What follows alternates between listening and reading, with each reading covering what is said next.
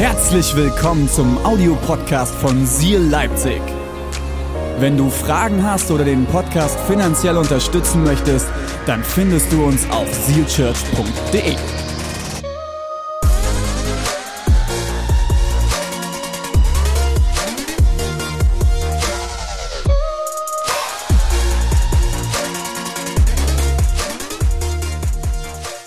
Ich glaube, Gott wird heute zu dir sprechen. Bist du ready? Vielleicht bist du zum ersten Mal heute in einem unserer Gottesdienste. Vielleicht hat dich jemand mitgeschleppt und du hast auch mit Gott und sowas noch nicht so viel am Hut. Ich glaube an einen Gott, der sprechen kann und er wird heute zu dir sprechen.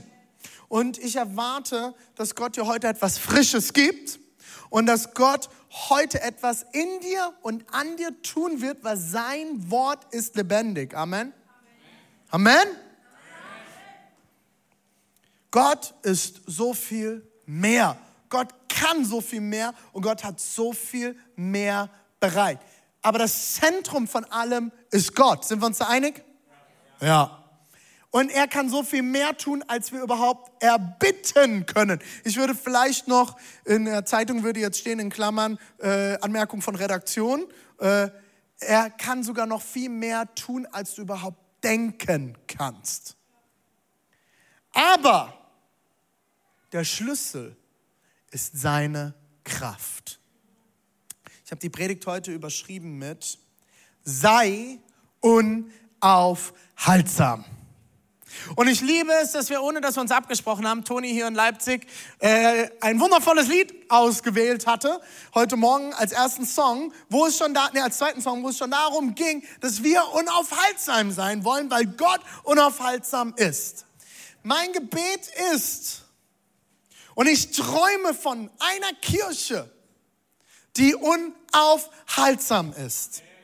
Und diese Predigt ist inspiriert von einer Konferenz, auf der ich dieses Jahr in Karlsruhe-Baden-Baden predigen durfte. Es war die Alive Con. Nee, Church Con von Alive Church. Heute Abend spielt übrigens Live Worship in Berlin. Wer noch hinfahren will, macht Eier. Salvo erwartet unsere Unterstützung. Und Salvo und sein Vater, Pastor Graziano Gangi, haben mich eingeladen zum Predigen auf dieser Konferenz. Und der Name der Konferenz war Unaufhaltsam. Und ich habe darüber gepredigt und unter anderem hat Peter Wenz gepredigt, äh, ein Pastor, der eine der größten Gemeinden in Deutschland leitet, in Stuttgart, das Gospelforum. Und meine Predigt ist heute ein Mischmasch aus meiner Predigt und der Predigt von ihm, die ich miteinander kombiniert habe, weil ich glaube, dass da so viel Kraft drin steckt. Und ich wünsche mir, dass Gott heute zu dir spricht. Bei einem von meinen sechs Punkten, okay? Seid ihr ready? Schnallt euch an, holt was zum Schreiben raus. Ich glaube, Gott wird heute zu dir sprechen. Ich wünsche mir eine unaufhaltsame Kirche. Was heißt das? Was heißt denn unaufhaltsam? Ihr kennt es mittlerweile. Als guter Theologe habe ich nachgeguckt im Internet. Daniel, bist du bei mir? Danke. Unaufhaltsam. Unaufhaltsam heißt so viel wie nicht zu bremsen, nicht zu stoppen, sich nicht aufhalten lassen. Wenn du unaufhaltsam bist, bist du nicht aufzuhalten. Das steckt ja schon in dem Wort drin, ne? Es ist ja unaufhaltsam, ne? Ich finde das interessant. Manche Christen und manche Kirchen, habe ich das Gefühl, haben den Titel aufhaltsam oder aufhaltbar. Wir sind die aufhaltbare Kirche. Wir haben uns der Welt gleich gemacht. Beziehungsweise wir sind unaufhaltbar darin, konservativ zu sein und uns in unseren eigenen Räumen wegzuschließen und uns um unsere eigene Suppe zu drehen. Wir sind damit aufgehalten, stundenlange theologische Diskussionen über nicht ganz so wichtige Themen zu führen. Wir sind so unaufhaltbar, dass man teilweise nicht mal herausfindet, wo wir Gottesdienste feiern. Wir sind genauso unaufhaltbar wie manche Behörden, die es nicht mal hinkriegen, die richtigen Öffnungszeiten auf Google zu schreiben. Meine Frau stand letztens wieder da und die hatten zu. Und hat gesagt, ja, auf Google stand, ihr habt auf. Ja, wen interessiert Google? Äh, alle außer euch? Ja. Ich wünsche mir keine aufhaltsame oder aufhaltbare Kirche. Ich wünsche mir eine un, ihr mal alle zusammen un sagen? Un, eine unaufhaltsame Kirche. Ich wünsche mir eine Kirche, die nicht zu bremsen ist. Vielleicht bist du heute hier reingekommen und hast gesagt, holla, ganz schön laut hier. Halleluja, wir sind unaufhaltsam. Und wir werden dir um die Ohren fegen an einem Sonntagmorgen. Oh, ein ganz schön lauter Prediger. Richtig. Ich werde dich wecken heute Morgen. Weil wir predigen von Erweckung. Und manchmal muss der Prediger die Leute wecken, oder? Vor allem in Deutschland. Das ist der Moment, wo ihr alle laut Amen sagen solltet. Amen. Ich wünsche mir, dass wir nicht uns aufhalten lassen. Weder von finanziellen Herausforderungen, weder von kalten Räumen, weder von Stromkrise, Gaskrise, Ukraine-Krieg, den größten Kriegsphilosophen aller Zeiten, Putin. Wir lassen uns nicht aufhalten, weil wir haben einen größeren Plan. Wir haben einen größeren Auftrag.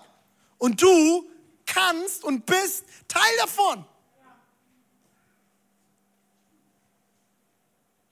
Was wäre denn, wenn wir wirklich unaufhaltsam wären? Wie wird das denn aussehen? Als jetzt wirklich guter Theologe habe ich in der Bibel nachgeguckt. Wie sah das denn bei den ersten Christen aus? Die erste Kirche. Pfingsten im Jahre Null. Nee, nicht ganz. Weil Null ist die Geburt von Jesus Christus gewesen. Man geht dann davon aus, dass er so um die 30 wahrscheinlich wurde. Pfingsten wurde die erste Kirche gegründet. Die erste Kirche. Die ist unser Vorbild bis heute. Die, die am nächsten noch an Jesus dran waren. Die ihn vielleicht sogar persönlich kennengelernt haben. Seine Jünger, die tagtäglich mit ihm unterwegs waren. Die zwölf, die 80, die 100. Verschiedene Zahlen von Kreisen, die mit Jesus unterwegs waren. Die Speisung der Tausenden, denen er das Brot und den Fisch reichen lassen hat. Diese Kirche, die ihn kennengelernt hat. Wie sah das bei ihnen aus? Wir lesen das in Apostelgeschichte 2. Viele Zuhörer nahmen die Botschaft von Petrus an. Was ist denn die Situation? Die Jünger haben sich tagelang weggesperrt, weil sie Angst hatten. Die hatten richtig Schiss. Die hatten die Hose voll, nachdem Jesus gekreuzigt wurde. Gestorben ist und wieder auferstanden ist, war nämlich die große Frage, wer sind denn jetzt seine Jünger? Und was passiert denn jetzt hier gerade? Und die Jünger hatten Angst, dass sie auch umgebracht werden könnten. Sie haben sich zurückgezogen in eine Kammer und haben regelmäßig zusammen gebetet und gesagt, irgendwas muss jetzt passieren. Dann kam Pfingsten. Und es wird berichtet am Anfang von Apostelgeschichte 2, dass der Heilige Geist kam über die Jünger und über die Leute, die sich alle zum Pfingstfest in Jerusalem versammelt haben.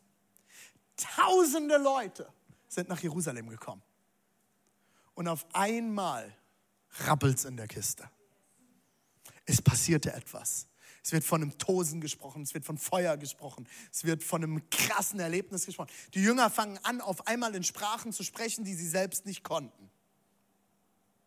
Und alle haben es mitgekriegt. Und dann kommt natürlich der Sprecher der Jünger. Also er hat sich auf jeden Fall immer wieder zum Sprecher der Jünger gemacht. Da gab es keine Klassensprecherwahl oder irgendetwas. Er wurde irgendwie immer wieder zum Sprecher der Jünger. Der Jute Petrus. Ist auf dem Wasser gelaufen, abgesoffen, von Jesus wieder hochgeholt worden, hat gesagt, er wird niemals Jesus verleugnen, hat ihn dreimal verleugnet. Der Typ hatte immer die größte Klappe. Auch an dieser Stelle finden wir Petrus als den Sprecher der ganzen Versammlung. Auf einmal fängt Petrus an zu predigen. Und ich glaube, das war die Predigt seines Lebens. Tausende Leute haben zugehört. Der hat vorher nicht da gesessen und eine Predigt geschrieben im Übrigen. Der hatte keine Exegese vorher gemacht, die Wortauslegung perfekt vorbereitet, Griechisch, Hebräisch, alles durchgegangen. Gut, Griechisch war noch nicht wichtig, weil das Neue Testament war ja noch gar nicht da.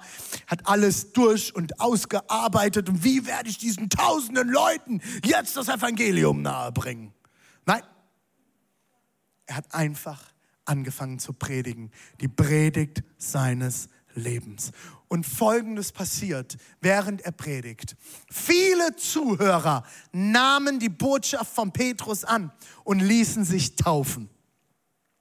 Die Zahl der Gläubigen wuchs an diesem Tag, Achtung, um etwa 3000. Mach mal einen Punkt hier. Als Pastor, Gemeindegründer, Campusgründer in dieser Region, geil absolute Traumsituation. Nicht. Alter, wer kriegt den Haufen organisiert? Die Teams stehen noch nicht. Kleingruppen, Kleingruppenleiter, Pastoren. Ich brauche ein Team. Kids Ministry, Youth Ministry, Young Adults Ministry, Teens Ministry. Wer, wer macht denn das alles? Hier steht keine Anleitung. Wie, wie sollen wir denn jetzt für 3000 Leute, okay, rechnen wir mal runter. 3000, Steve, du bist mein Mathematiker, wir haben 3000 Leute. Sagen wir mal höchstens 10 Leute pro Gruppe. Wie viele Gruppen brauchen wir? 300. Das heißt, ich brauche instant 300 Gruppenleiter. Am besten direkt mit einem Co-Leiter, weil es geht ja weiter. Sie lobten Gott und waren im ganzen Volk ge, äh, geachtet und anerkannt. Und es geht dann weiter mit, die Gemeinde wuchs mit jedem Tag weil der Herr viele Menschen rettete. Das heißt, ich brauche ja auch noch direkt für jeden Leiter einen Azubi, einen Co-Leiter, den wir wieder ausbilden können, weil die Gruppe muss sich ja dann trennen. Und dann hast du aber die Gruppe, die sagt, wir wollen uns nicht trennen. Wir sind so kuschelig warm. Uns geht so super hier. Äh, ihr müsst euch trennen. Habt ihr gesehen? Da kommen wieder tausend Leute heute. tausend Leute. Was machen wir mit denen? Na, wir wollen jetzt nicht hier. Das wären meine Gedanken. Das Interessante ist, dass die Bibel uns auch in den folgenden Kapiteln kein Wort davon sagt. Tagtäglich sind Leute hinzugefügt worden. Tagtäglich sind Menschen gerettet worden. Tagtäglich haben Menschen eine Entscheidung getroffen für diesen Gott. Tagtäglich sind Menschen hinzugefügt worden zu seiner Gemeinde. Das ist eine unaufhaltsame Kirche. Eine Kirche, die einfach losrollt. Und der Ball rollt. Und du kannst sie nicht aufhalten. Und es kommen neue Leute und da können irgendwelche Pastoren oder auch Beamten oder wer auch immer da stehen und sagen, no, no, no, no, no, no, no. So viele Leute dürfen hier nicht rein. Wir haben die Kapazität erreicht. Wir müssen den Gottesdienst schließen. Das war kein Thema. Die waren unaufhaltsam. Die haben ihr Ding durchgezogen. Die haben sich sonntags getroffen in der Synagoge und haben zusammen gebetet. Und unter der Woche steht dort, Achtung, habe ich letzte Woche schon gesagt, sie trafen sich täglich in den Häusern und nahmen das Mahl und beteten den Herrn an. Jeden Tag Kleingruppe. Und alle sagen Halleluja, Amen. Das ist unser neues Kleingruppensystem, werden wir morgen einführen. Wer möchte sein Haus öffnen? Wir sind unaufhaltsam, oder? Also, nee, also ich habe alle zwei Wochen pff, das schon schwierig. Ne? Und naja, wenn ich auch Gottesdienstbesuch mal so drüber nachdenke, ne, so einmal im Monat, das ist schon viel. Ich es nicht im Glauben und Gott redet nicht zu mir. Als ich in Jerusalem war vor vier Jahren, war es mega krass zu beobachten, was freitags nachmittags passiert. Wir waren mitten auf dem Markt, waren vorher an der Klagemauer, sind dann auf dem Markt unterwegs. Und auf einmal leerte sich die komplette Stadt. Du hörtest den Muizin singen von den Moscheen. Du hast gesehen, wie auf einmal alle Rabbiner und alle äh, orthodoxen Juden sind auf einmal weg. Wir waren so die einzigen deutschen, weißen Europäer, die da mittendrin standen, so, äh, äh, oh, oh, die rennen. Huh, hey, der ist aber schnell. Alle, alle, alle, kein einziger ist zurückgeblieben in der Stadt. außer die Touristen. Was ist passiert? Es ist Freitagnachmittag. Der Schabbat beginnt für die Juden. Und was machen die Moslems? Gehen genauso in ihre Moschee. Die Muslime gehen in die Moschee zum Freitagsgebet. Und die Juden haben sich alle, ne, haben sich alle zurückgezogen für die Schabbatfeier in der Familie.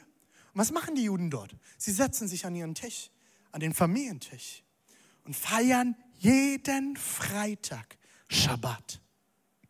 Sie feiern und erinnern sich daran, wie Gott sie befreit hat, wie sehr Gott sie liebt. Und sie sprechen Dinge über der Familie aus. Und der Hausherr, der Vater der Familie, spricht über die Familie, die Wahrheiten Gottes aus. Wir haben einmal Schabbat mit einer messianisch-jüdischen Familie dort feiern dürfen. Und sie erinnern sich daran, wie gut Gott ist, wie sehr Gott sie versorgt. Jeden Freitag. Was wäre, wenn wir jeden Sonntag zusammenkommen würden? Also ich komme jeden Sonntag hier zusammen.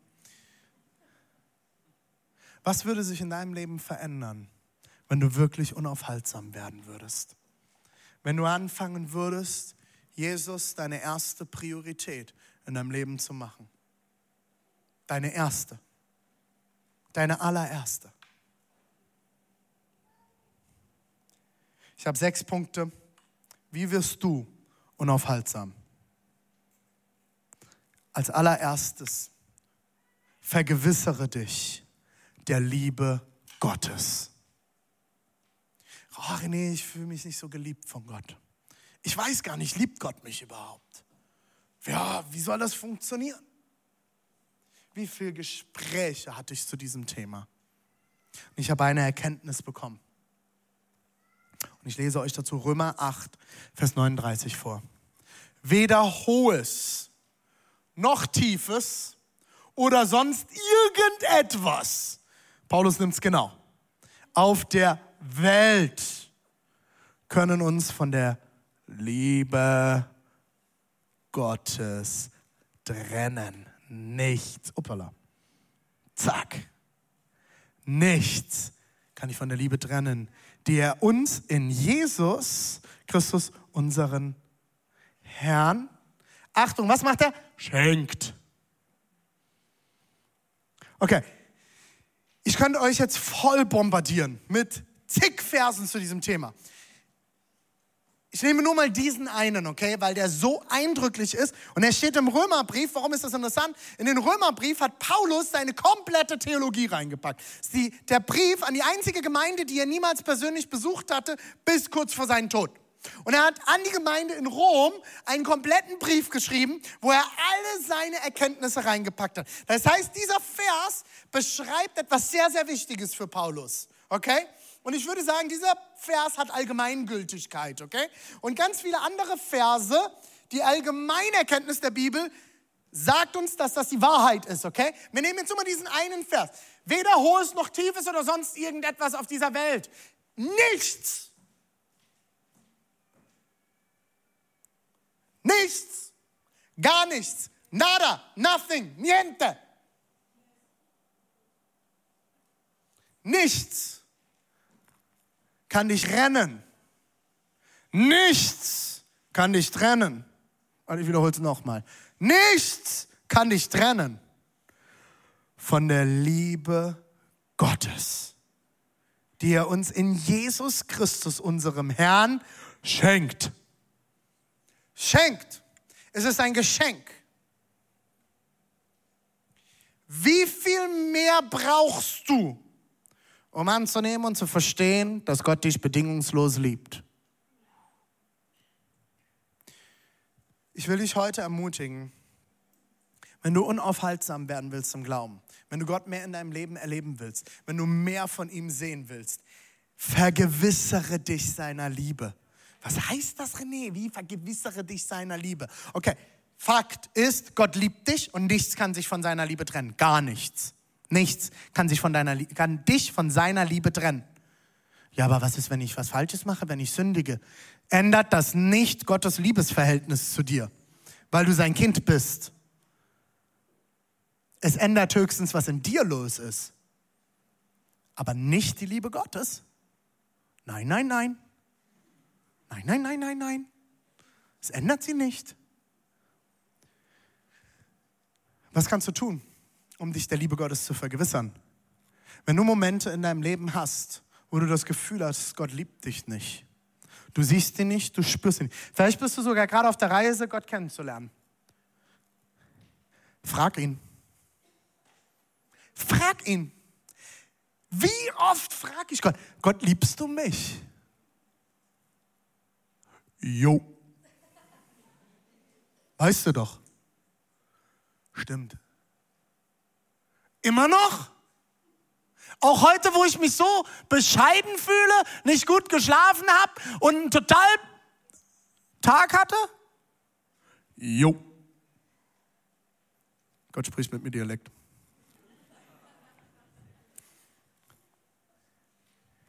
Frag ihn mal. Auch jetzt, Gott, wo ich gerade eben wieder meine Frau angeschrien habe und nicht richtig reagiert habe. Jo. Also immer, du liebst mich echt immer noch? Jo. Wirklich, ich liebe dich. Habe ich hier hundertmal schon erklärt, bewiesen, gezeigt. Ich liebe dich. Hast du ihn mal gefragt? Hast du mal gefragt, Gott, liebst du mich? Und soll ich dir was sagen? Wenn du dich tausendmal am Tag nicht geliebt fühlst, dann frag ihn tausendmal. Wenn du einen bescheidenen Tag hast, frag ihn. Wenn du morgens aufwachst und du bist total zerknittert und du bist total matsch in der Birne, stell dich unter die Dusche, mach kaltes Wasser an, das hilft. Trink einen Kaffee und frag ihn ja, mir fällt es total schwer, so mir Zeit mit Jesus zu nehmen. Ich bin ja noch am Studieren, ich schreibe gerade meine Masterarbeit, das braucht sehr viel Zeit. Oh, ich bin Mama, ich habe ich hab nie Zeit, also das ist schon sehr schwer. Und ich bin, ich, ich bin ein sehr hart arbeitender Mensch, wann soll ich denn da noch Zeit für Jesus nehmen? Boom, das kostet dich rein gar keine Zeit. Das kannst du währenddessen machen, während du am Rechner sitzt, während du dein Kind auf dem Arm hast. Egal was du tust, es ist eine Frage, Gott liebst du mich? Jo. Frag ihn mal, vergewissere dich. Das ist dein Job. Gott hat seinen Job getan. Er hat es uns gesagt. Er hat es sogar niederschreiben lassen. Du bist zu früh, Josua. Kann nicht sein. Ich bin bei Punkt 1, Leute. Willst du jetzt sechs Punkte mitspielen? Ne? Machen wir, kriegen wir hin. Diana will mir Druck machen. wir haben alle Zeit, oder? Wir sind ja unaufhaltsam. Unaufhaltsam im Zuhören bei der Predigt. Gott hat alles schon niederschreiben lassen. Wir haben es schwarz auf weiß, Leute. Wir gehören zu den Leuten, die Zugang zum geschriebenen Wort Gottes haben. Wie viele Leute haben keine Bibel auf diesem Planeten? Die ersten Christen hatten gar kein neues Testament. Ist euch das bewusst? Die hatten keine Bibel. Die kamen ungefähr 350, 360 nach Christus. Ist der neutestamentliche Kanon zusammengestellt worden. Ja, Du hast recht, sie hatten das Alte Testament, sie hatten die Tora, sie hatten die alten Schriften. Richtig. Und dann kamen die Apostel, die, Apostel, die Briefe geschrieben haben. Richtig. Aber wir haben es heute in der Hand. Ich habe es in der Hosentasche, mein Taschenmesser. Wenn die Bibel das Schwert ist, ist das mein Taschenmesser. Habe ich immer dabei. Ist dabei. Vergewissere dich. Dein Job als Christ ist es, dich der Liebe Gottes zu vergewissern. Frag ihn. Frag ihn, liebst du mich, Gott? Liebst du mich immer noch? Immer noch? Echt? Jetzt auch noch? Jo. Frag ihn und verinnerliche es. Verinnerliche die Liebe Gottes, vergewissere dich. Wenn du die Liebe Gottes als tiefe Annahme in deinem Herzen hast, ich sage dir ein paar Sachen. Deine Selbstzweifel werden verschwinden. Dein Minderwertgefühl wird verschwinden. Du wirst selbstsicher anfangen können aufzutreten. Und das hat Einfluss auf alles in deinem Leben. Auf deine Partnerschaft, auf deinen Job, auf deine Ehe, auf deine Kinder, auf deine Enkel, auf deine Firma, auf das Unternehmen, das du vielleicht leitest, auf Freundschaften. Es hat Einfluss auf alles wenn du dir tief bewusst bist, wie sehr Gott dich liebt. Also wenn er jetzt schon mitspielen darf, okay, dann müsst ihr ihn hier ein bisschen leiser machen, sonst fliegt mir das um die Ohren. Danke. es ist total schön, dass du da bist, Josua. Okay, erstens, wie wirst du unaufhaltsam? Vergewissere dich der Liebe Gottes. Zweitens, keine Kompromisse. Keine Kompromisse. Wisst ihr, was die ersten Christen gemacht haben? Die haben alles verkauft. Die haben alles, was sie hatten, verkauft und haben alles Geld zusammengeworfen, alles, was sie hatten, und haben in einer Community zusammengelebt. So, die sind auch davon ausgegangen, dass Jesus zeitnah wiederkommt, so in den nächsten 50 bis 100 Jahren. Das war die erste Krise, die die erste Kirche hatte, als Jesus nach 100 Jahren immer noch nicht wieder zurückkam. Aber sie waren kompromisslos.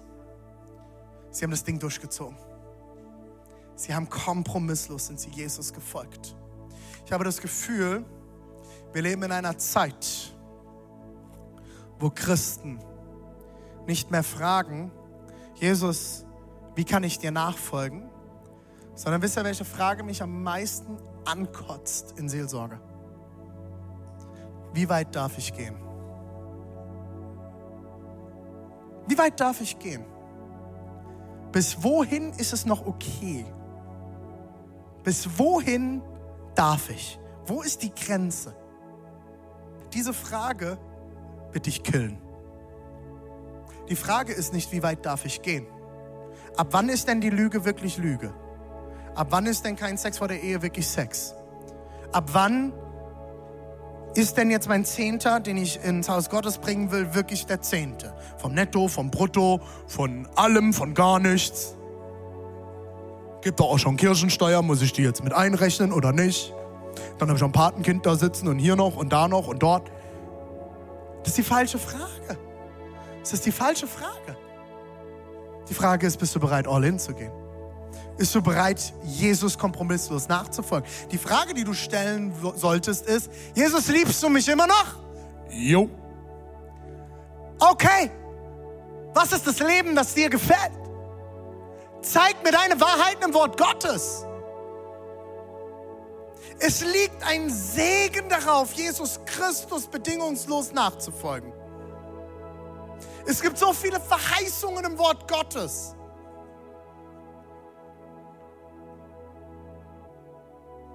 Wo es heißt, wenn du mir nachfolgst, wenn du das tust, bist du gesegnet. Und das heißt nicht, wenn du nicht geheilt wurdest, wenn irgendwas schief läuft in deinem Leben, bla bla bla, dass es deine Schuld ist. Das ist mir ganz wichtig an dieser Stelle. Aber ich lade dich ein, wenn du unaufhaltsam werden willst, wenn du mehr zu der Person werden willst, zu der Gott dich gedacht hat, lebe kompromisslos. Folge Jesus kompromisslos nach. Triff heute eine Entscheidung. Ich will Jesus kompromisslos nachfolgen. Ich will ihn kennenlernen. Ich will wissen, was seine Idee für mein Leben ist. Ich will verstehen, was er Gutes für mich bereit hat. Ich will nicht der sein, der denkt, Jesus ist ein Spielverderber. Ist er nämlich gar nicht, weil Jesus ist dein Vater. Er ist der Gott. Er hat das Beste für dich bereit. Er hat das Allerbeste für dich bereit, weil er dich liebt. Das heißt, wenn du ihm nachfolgst und gute Entscheidungen triffst, triffst und kompromisslos ihm nachfolgst, wirst du sehen, wie ein Segen auf der Idee Gottes liegt. Aber nein, uns wird überall erklärt, wir Christen sind ja dumm. Wir Christen sind konservativ. Konservativ ist ja das neue äh, Schimpfwort. Äh, das darf man ja nicht mehr sein. Wir müssen alle liberal sein. Ähm, wir müssen alle, alles ist okay, alles ist in Ordnung. Alle Wege führen nach Rom. Nein, aber nicht alle Wege führen zu Jesus. Und nicht alle Wege führen zu Gott. Ja, du bist auf einer Reise mit Gott. Bist du bereit, ihm nachzufolgen? Bist du bereit, ihn kennenzulernen? Bist du bereit zu verstehen, wie sehr Gott dich liebt und was er Gutes für dein Leben bereit hat? Was kann dir Besseres passieren, als mehr zu der Person zu werden, zu der Gott dich gedacht hat? Dann frag ihn doch mal, Jesus, wie hast du mich gedacht? Erste Frage ist, Jesus, liebst du mich? Zweite Frage ist, Jesus, wie hast du mich gedacht? Was hast du bereit für mich? Drittens, wie kannst du unaufhaltsam leben? Du brauchst Freunde. Du brauchst Freunde. Du brauchst Freunde.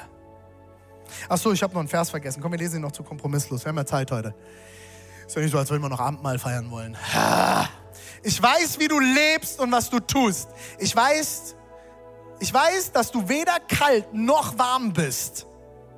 Wenn du doch das eine oder das andere wärst, Aber weil du weder warm noch kalt bist, sondern lauwarm, werde ich dich aus meinem Mund ausspucken.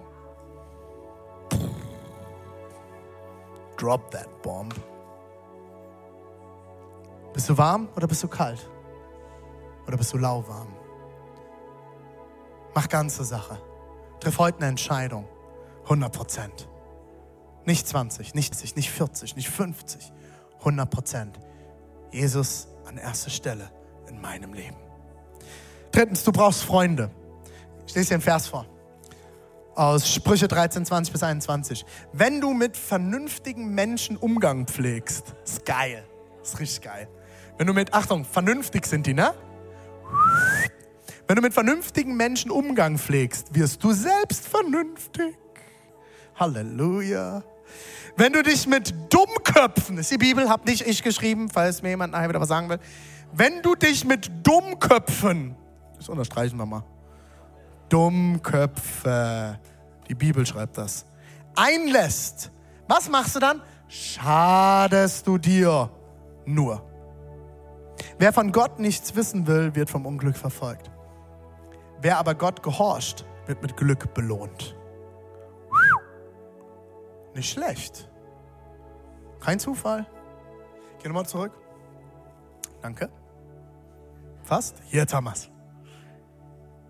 Wer sich mit vernünftigen Menschen, wer mit vernünftigen Menschen Umgang pflegt, wird selbst vernünftig. Wer mit Dummköpfen Zeit verbringt, der schadet sich nur selbst. Zeig mir deine Freunde und ich sag dir, wer du wirst, nicht nur wer du bist. Deswegen haben wir Gruppen in unserer Kirche. Deshalb hat die erste Kirche sich täglich in den Häusern getroffen und zusammen gegessen. Nicht über Bibelstellen diskutiert, stand dort.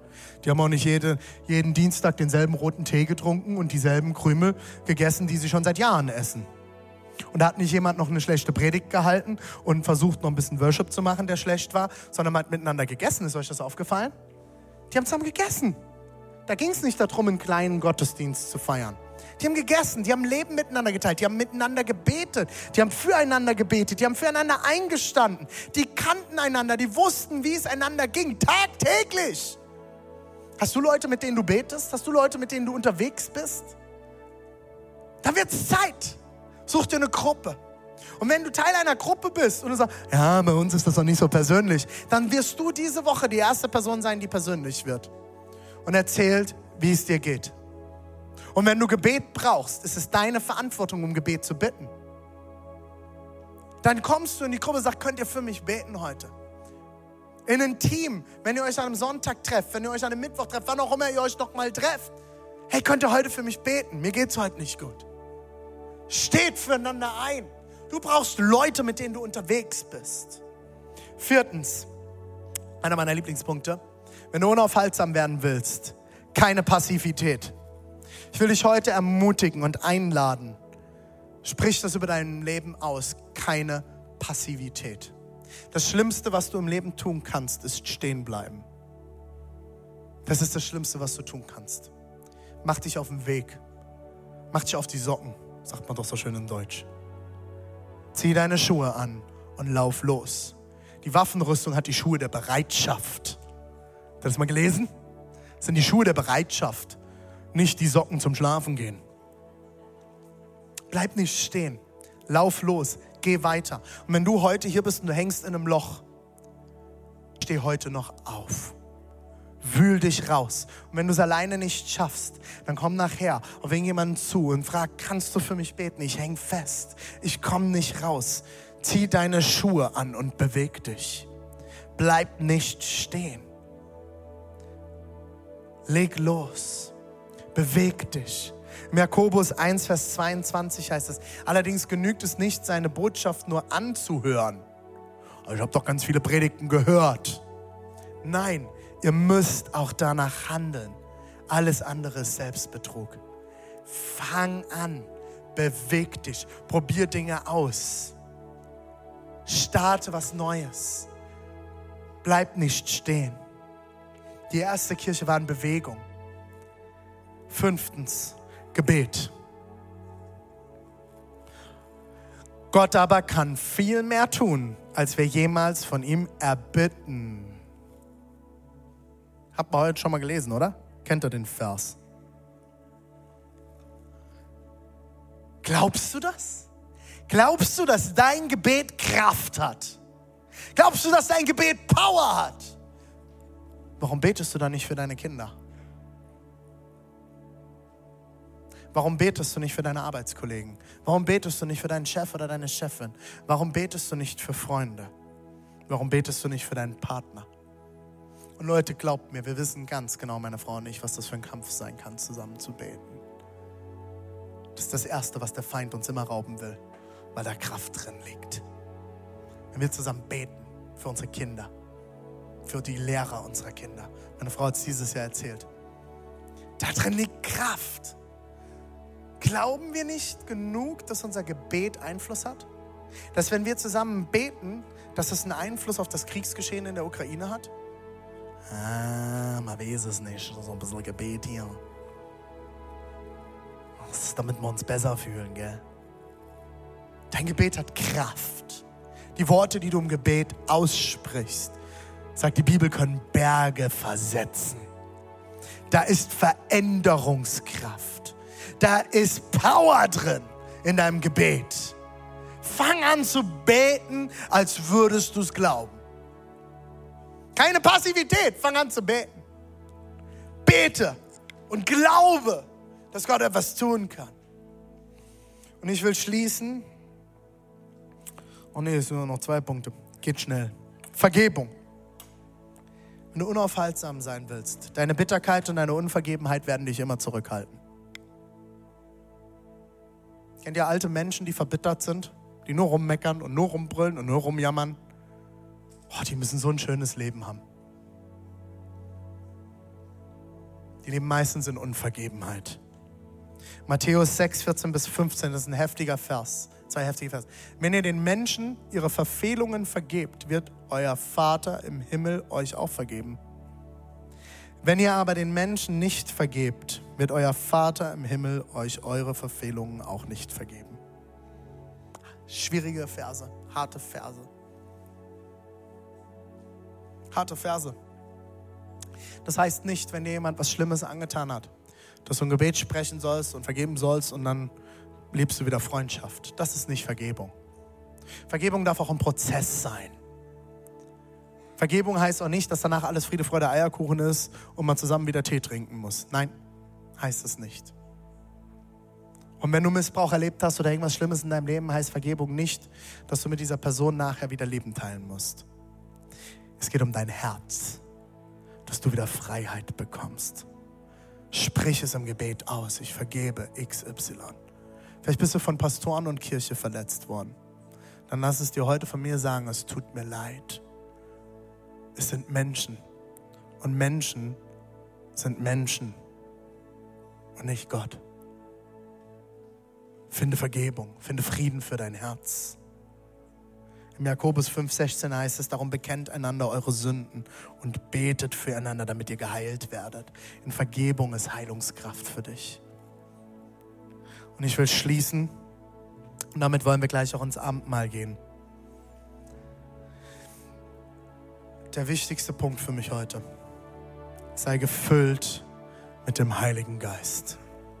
Wir haben das gelesen in dem Vers, zu Gott ist so viel mehr die Kraft Gottes, die in uns wirkt, die in dir wirkt. Gott ist so viel mehr. In Apostelgeschichte 2, 4 bis 5 lesen wir, was passiert ist. Warum die erste Kirche so voller Power war. Warum so viele Leute zum Glauben ge gekommen sind. Alle wurden mit dem Heiligen Geist erfüllt. Alle. Alle. Alle. Alle wurden mit dem Heiligen Geist erfüllt. Und sie begannen in fremden Sprachen zu reden. Jeder sprach so, wie der Geist es ihm eingab. Wegen des Pfingstfestes hielten sich damals fromme Juden aus aller Welt in Jerusalem. Sie wurden alle mit der Kraft Gottes erfüllt. Sie wurden alle mit dem Heiligen Geist erfüllt. Ich habe euch sieben Punkte gesagt. Sieben Punkte, wie wir unaufhaltsam werden können. Vergewisser dich der Liebe Gottes. Vielleicht ist das heute dein Punkt, dass du dich vergewisserst, wie gut Gott ist, was er für dich bereit hat, wie sehr er dich lebt. Vielleicht ist es für dich heute dran, Kompromisse zu stoppen in deinem Leben. Sie zu begraben heute, hier ans Kreuz zu nageln. Hey, such dir Freunde, such dir Leute um dich herum. Deswegen ist Kirche so wichtig. Ich habe das letzte Woche schon mal gesagt. Das Vieh der Herde wird gerissen, das am weitesten von der Herde getrennt ist. Sei nicht getrennt von der Herde. Lauf nicht alleine. Viertens, keine Passivität mehr ab heute. Beweg dich. Geh, lauf, renn los. Tu etwas. Beweg dich. Fünftens, fang an zu beten wie niemals zuvor. Wenn du kein Beter bist, das ist völlig okay. Aber triff neu eine Entscheidung. Ich will beten. Ich will beten und ich will glauben, dass mein Gebet Kraft hat. Vergeben. Vielleicht ist es für dich dran, jemanden zu vergeben. Dann nutz jetzt gleich die Zeit und vergib. Mach dein Herz frei. Und als letztes, und dafür lade ich euch alle ein, an allen Standorten aufzustehen. Sei erfüllt mit der Kraft des Heiligen Geistes.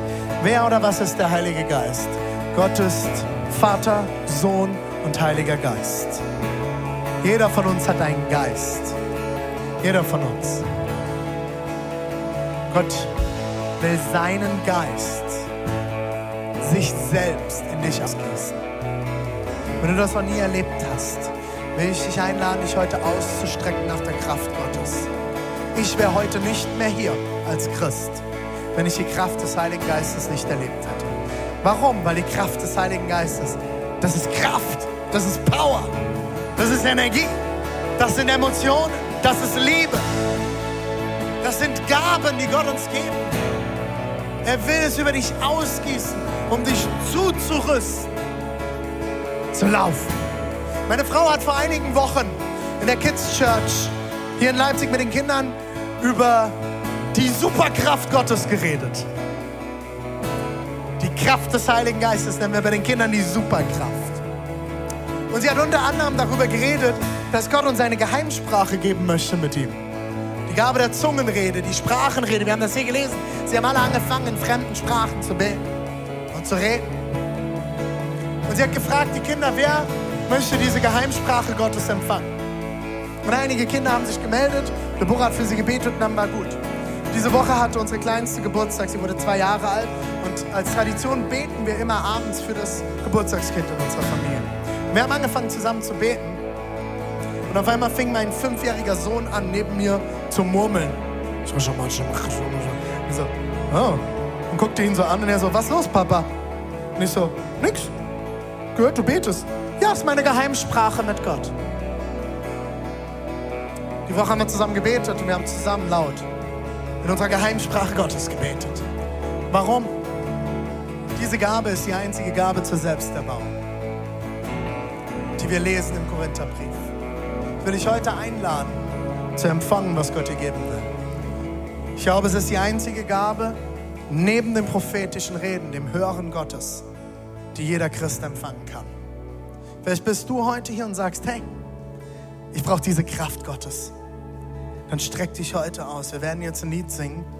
Und ich weiß, wir sind völlig drüber, aber wisst ihr was? Das hat die ersten Christen auch überhaupt nicht interessiert. Eine unaufhaltsame Kirche ist keine Kirche auf Zeit. Und manchmal reichen keine 20 Minuten. Wir werden trotzdem jetzt in den Worship gehen, an allen Standorten. Wir werden gleich das Abendmahl feiern.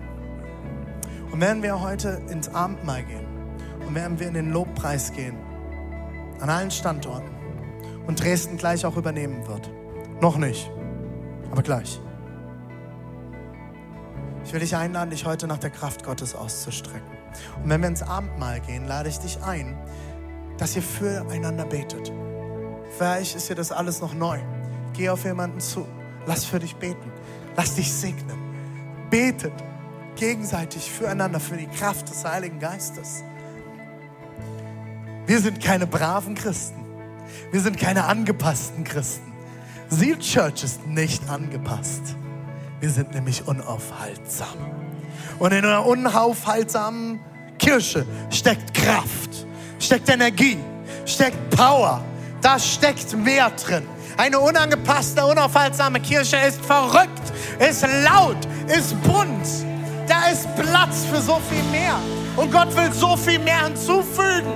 Gott will so viel mehr bauen. Deine Nachbarn gehören hierher, weil sie diesen Gott kennenlernen müssen. Lasst uns unaufhaltsam sein. Lasst uns heute ausstrecken. Come on, Church, an allen Standorten. Ich will beten heute für die Kraft des Heiligen Geistes. Wenn du sagst, du willst den Heiligen Geist das erste Mal erleben, du willst ihn neu erleben, du willst Gaben, du willst dich ausstrecken heute nach deiner Sprache mit Gott, nach dem prophetischen Reden. Du willst hören, wie sehr Gott dich liebt. Streck dich jetzt aus nach der Kraft Gottes. Heiliger Geist, ich bete, dass du kommst mit deiner Kraft heute mit deinem Feuer, so wie du über die ersten Christen kamst, am ersten Pfingstfest, am ersten Pfingstfest der ersten Kirche, Jesus. Ich bete, dass du jetzt kommst. Heiliger Geist, dass du durch die Reihen gehst, dass du jetzt ausgießt. Deine Kraft, deine Nähe, deine Energie, deine Power, dein Feuer, deine Gaben, dein Reden. Ich bete, dass du heute zu einzelnen Leuten sprichst, die dich noch nie sprechen hören haben. Jesus, egal wie laut es in den Räumen ist, du wirst jetzt reden, weil deine Stimme ist lauter. Frag deinen Gott jetzt. Stell ihm Fragen.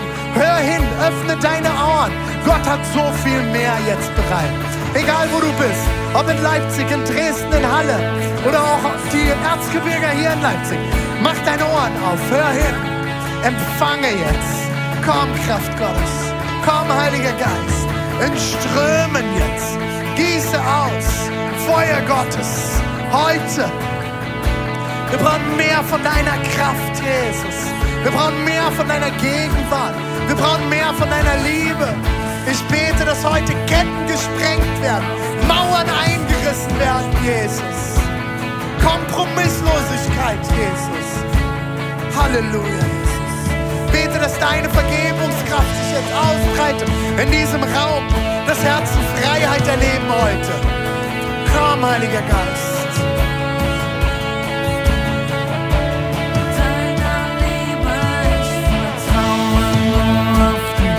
Komm, Heiliger Geist. Das, was du versprichst. Du umgibst mich mit deiner Liebe. Come on, Church. mich auf dich, Lass uns auf ausstrecken. das, was du Wir vertrauen versprichst. dir, Jesus. Wir verlassen uns auf dich.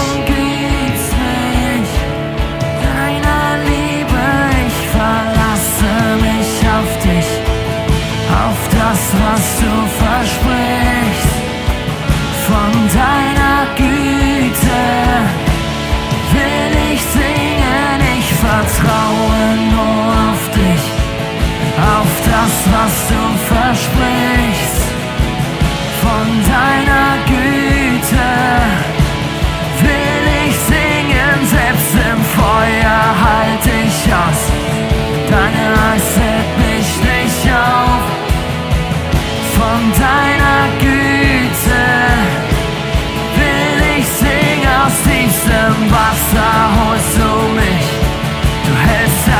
still fresh, with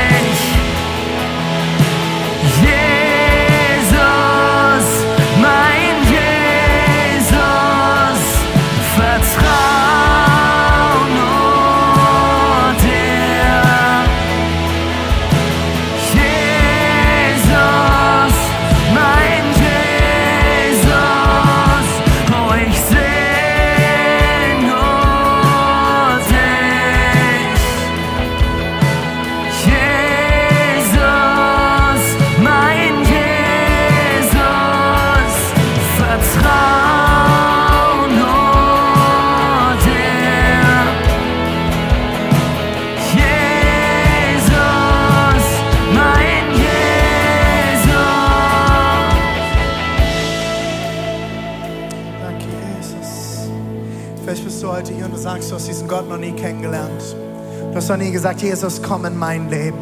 Ich will dich kennenlernen. Ich schaff's nicht allein. Ich schaff's nicht allein zu lieben. Ich brauche dich. Oder du bist heute hier und sagst, ich will zurück.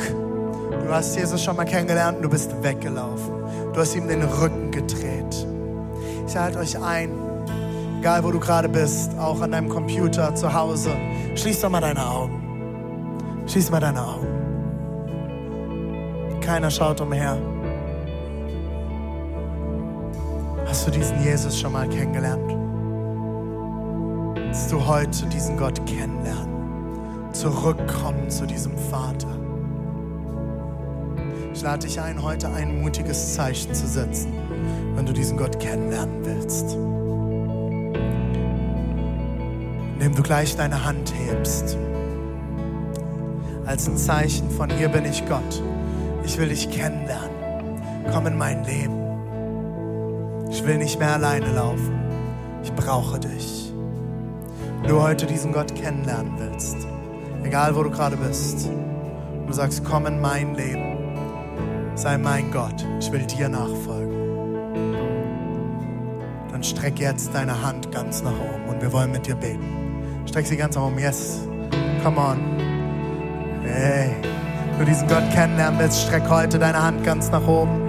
Egal an welchem Standort, egal wo du gerade bist. Wir wollen mit dir beten.